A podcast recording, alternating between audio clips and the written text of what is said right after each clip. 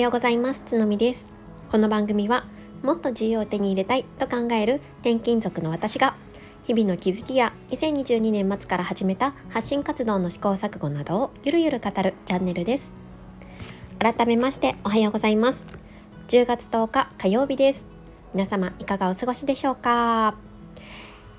えこれを収録しているのが10月9日の、えー、と前日になっているんですけれども今はですね、えー、帰省先の東京からお話をしております。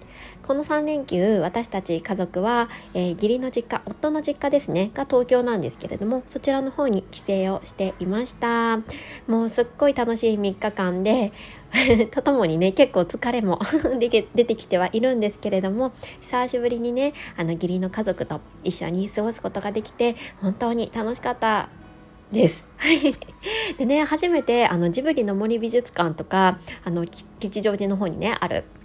ジビルジブリ美術館ですねの方に行ったりとか結構ね盛りだくさんだったんですよねお祭りがあったりとか子供にはねあの普段岡山ではあんまりできないことを体験させてあげられたのかななんて思っています。で初めてね、えー、子供たちにとってのいとこにも対面することができてすごいね楽しく過ごすことができました。はい、でまあこんな感じで3連休を過ごしてきて今日っていうところなんですけれども皆様は3連休どのように過ごされましたでしょうか？えー、3連休に入る前の金曜日かな？に、えーと、こちらのスタンド FM で配信をされている伊藤優子さん40代からの居場所づくりラジオというチャンネルをやられているパーソナリティの方に、えー、初めてコーチングなるものをですねしていただきました今日はその感想をお話ししていきたいなと思っています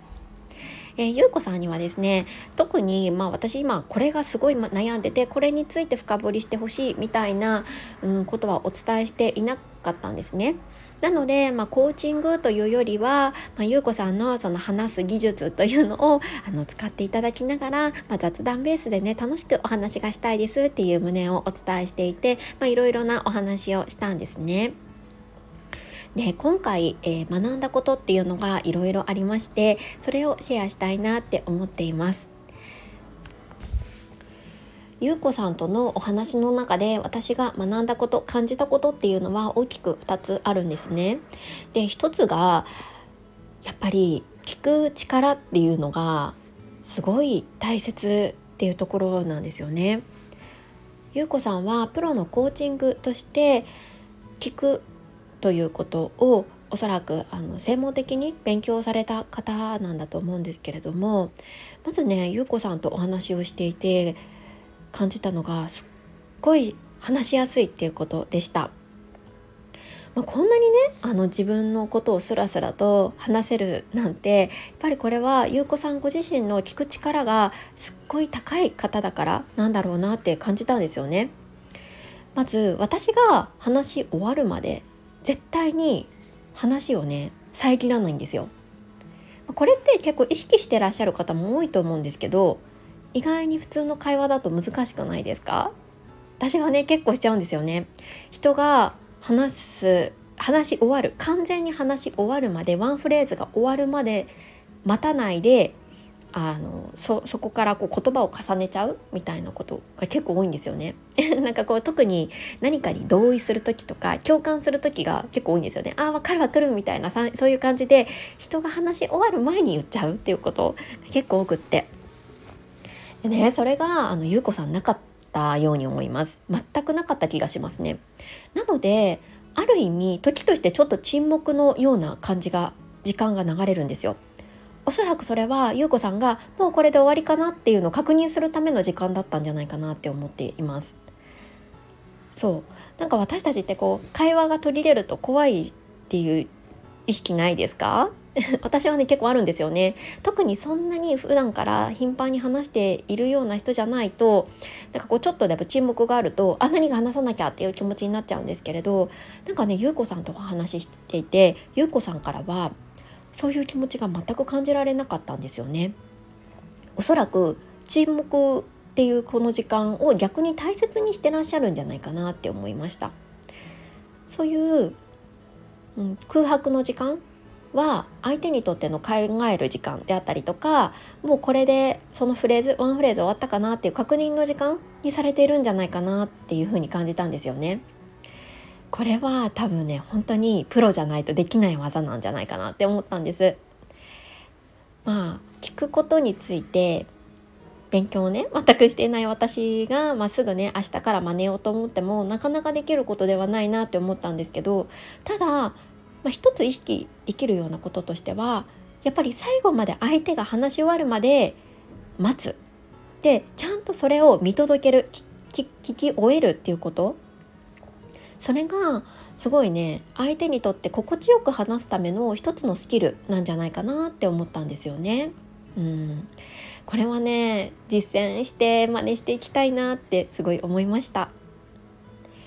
そうあとねあのゆうこさんが、えーと、このコーチングの中で、えー、まあ、お話ししてたこと振り返りのね放送を収録されてもう放送されていたんですね。あこの放送に関しては概要欄にリンクを貼らせていただくのでよろしければ是非そちらも合わせてお聴きいただければなって思っております。ねまあ、その中でねいろいろ私のこともお褒めいただいたりとかすっごいなんかもう嬉しい言葉をもういただいてありがたいななんて思っていたんですけれどもゆうこさんとお話をして、まあ、学んだことこれって大切だよなって思ったことの2つ目っていうのが相手が何を求めてるかっていうのをちゃんと分かってらっしゃる人だなっていうことなんですよね。うん、これをしたら相手が喜ぶかなとかそういうことを多分意識的かつおそらく無意識的にやられているっていうのが素晴らしいなって思ったんです。まあ、具体的にどういうことかっていうと、まあ、あのその振り返りの放送の中でもね結構お話ししてくださっていたんですけども、まあ、私がねあのそのコーチングの中でお話ししていた、まあ、子育てのこととか、まあ、そういったところもねこう触れつつあの最後の方にねあのインスタグラムとかのお話もしてくださったんですね。うん、で私これからの発信の中でこのスタンド FM を軸にしつつこれからねスタン、えーと、インスタグラムの方でもいろいろなことを発信していきたい。まあ、特に子育てに軸を置いたお話をしたいっていうことを、まあ、お話をしていて、まあ、かつこのスタンド FM でも過去に放送したことがあると思うんですけれどもそういう私のこれがこれからしたいっていう意図を汲み取ってか、まあ、やっぱりねあの宣伝みたいなことをねしてくださったんですよね。まあ、これがね本当に嬉しいなってもう心から素直に思いました。私がなんかこういうことを望んでいて、まあ、これからこういう活動をしたいっていうことをねしっかり汲み取ってそれを宣伝してくださったりとか、まあ、どことなくねあの自然な形であのその感想の収録の中に入れてくださっていてでそれってやっぱり相手のことを思いやれるところがないと難しいと思うんですよね。ただただ、まあ、聞いて相手の話を聞いてコーチングをするだけではなくてこの人が何を望んでるのかこれから何をしていきたいのかっていう先を見据えたコーチングができないと多分なかなかできない技なんじゃないかなって思いました。そういうね相手が喜ぶことっていうのを自然にできているゆうこさんってやっぱりすごいなって 思ったんですよね。これはねあの私も日常生活の中で、まあ、私はコーチングはしないんですけれどあの生かしていきたいことでした、うん、これをやったら相手は喜ぶかなとかこんなこと言ったら、うん、相手にとってメリットがあるかなとかそんなことをね考えられる人間になりたいななんて思ったんですよね。うんはい、えー、今日はねあのゆうこさんとお話をしていただお話をさせていただいた中で感じたこと2つをお話ししました。皆さんはいかがですか？ご一緒にねあのいろんな方とお話をする機会ってあると思うんですね、えー、普段から頻繁に会っている人もそうですしもう初対面の方それから営業の仕事をされている方なんてまさにそうですよね。あのいつもいつも初めましての方が多いっていうお仕事をされている方もいると思います。そういう時にどんなことを意識して考えて過ごしていますでしょうか？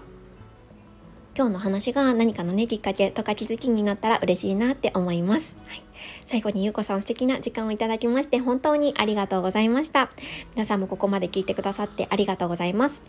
えー、1週間が始まっておりますが今日も健やかに軽やかに過ごしていきましょう。それではまた次回。